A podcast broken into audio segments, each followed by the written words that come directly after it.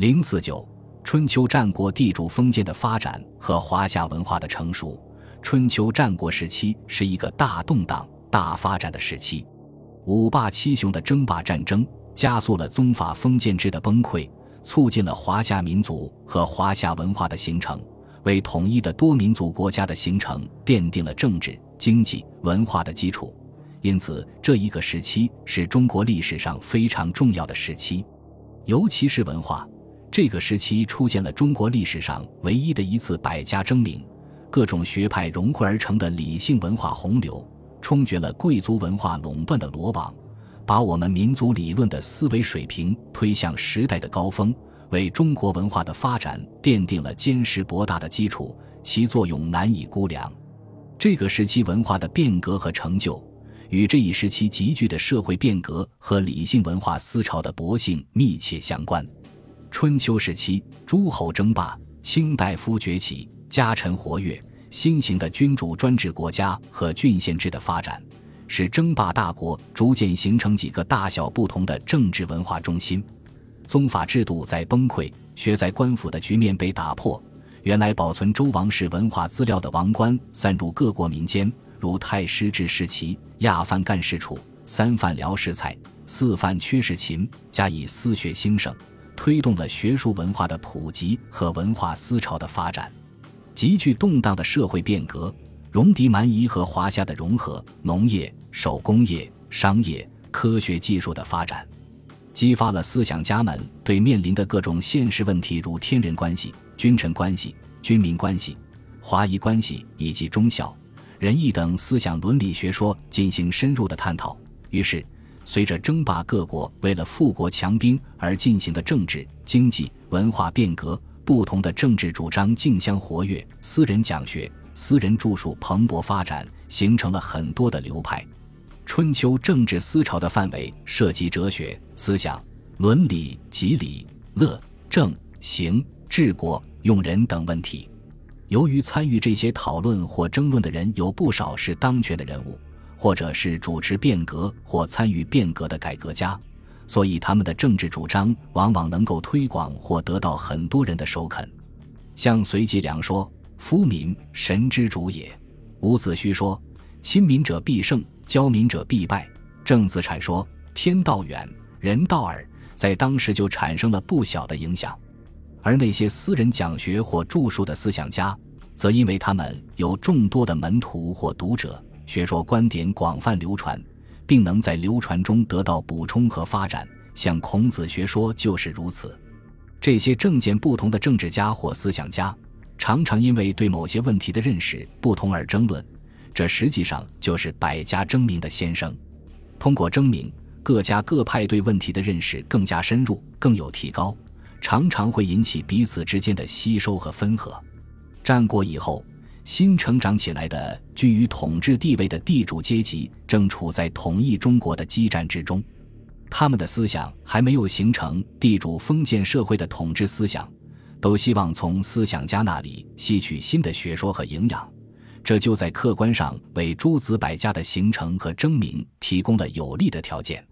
当时诸侯各国礼贤下士成风，如魏文侯师事不子夏，子夏居西河，教弟子三百人。齐威王创建稷下学宫，如墨、杨、老、法、明，阴阳不治而议论。先生千有余人，学士数百千人。秦以重金招纳客卿，吕不韦编著百家融合的《吕氏春秋》，聚集门客三千人。一些有实权的贵族官僚也希望借重知识分子的力量发展自己的势力，仰视如林，如战国四公子门下食客几千人。随时给他们出谋划策，成为他们政治军事上的重要参谋。当时诸侯各国对事的态度是合则留，不合则去，待遇优厚，学术政策宽容。这也给世人冲破旧思想的束缚，探求创作新的思想，创造了极为有利的政治环境和生活环境，促使不同观点的各种著作如雨后春笋般涌现，如道、阴阳、法、明、墨、纵横、杂。农小说诸家纷然并存，互相交锋，互相辩论，形成了错综复杂、异常活跃的百家争鸣的局面。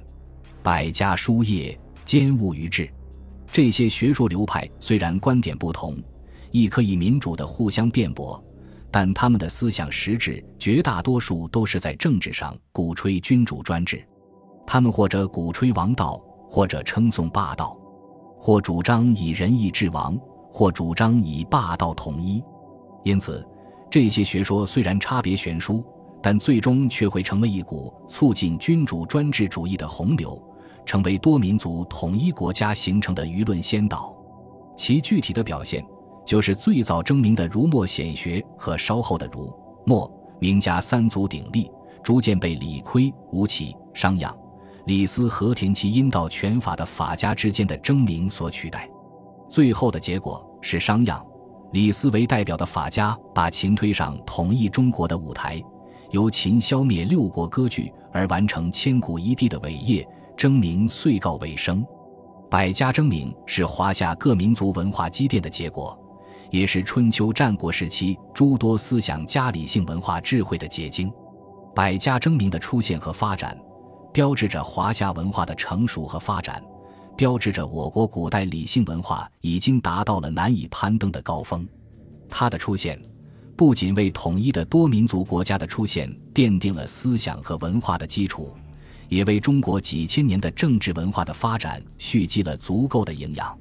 两千多年来，历史上的许多思想都可以从战国诸子的学说中找到源头，甚至今天社会科学的许多问题。我们也可以或多或少地从诸子那里发现头绪，这不能不使我们由衷叹服我国古代文化的伟大。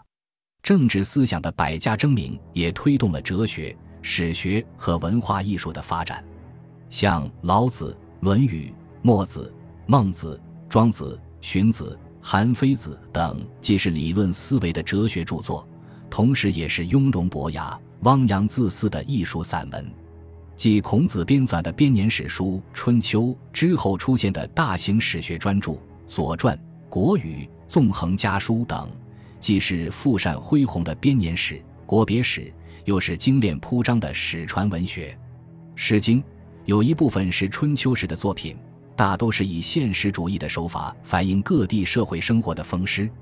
战国时最能反映当时诗歌成就的作品是《楚辞》。他吸收了楚国民间语言的精华，继承了古代浪漫主义的创作传统，其言甚长，其思甚幻，其文甚丽，其旨甚明。平心而论，不遵矩度，其伟瑰丽，给后世的诗歌创作以极大的影响，是中国文学遗产中的杰作。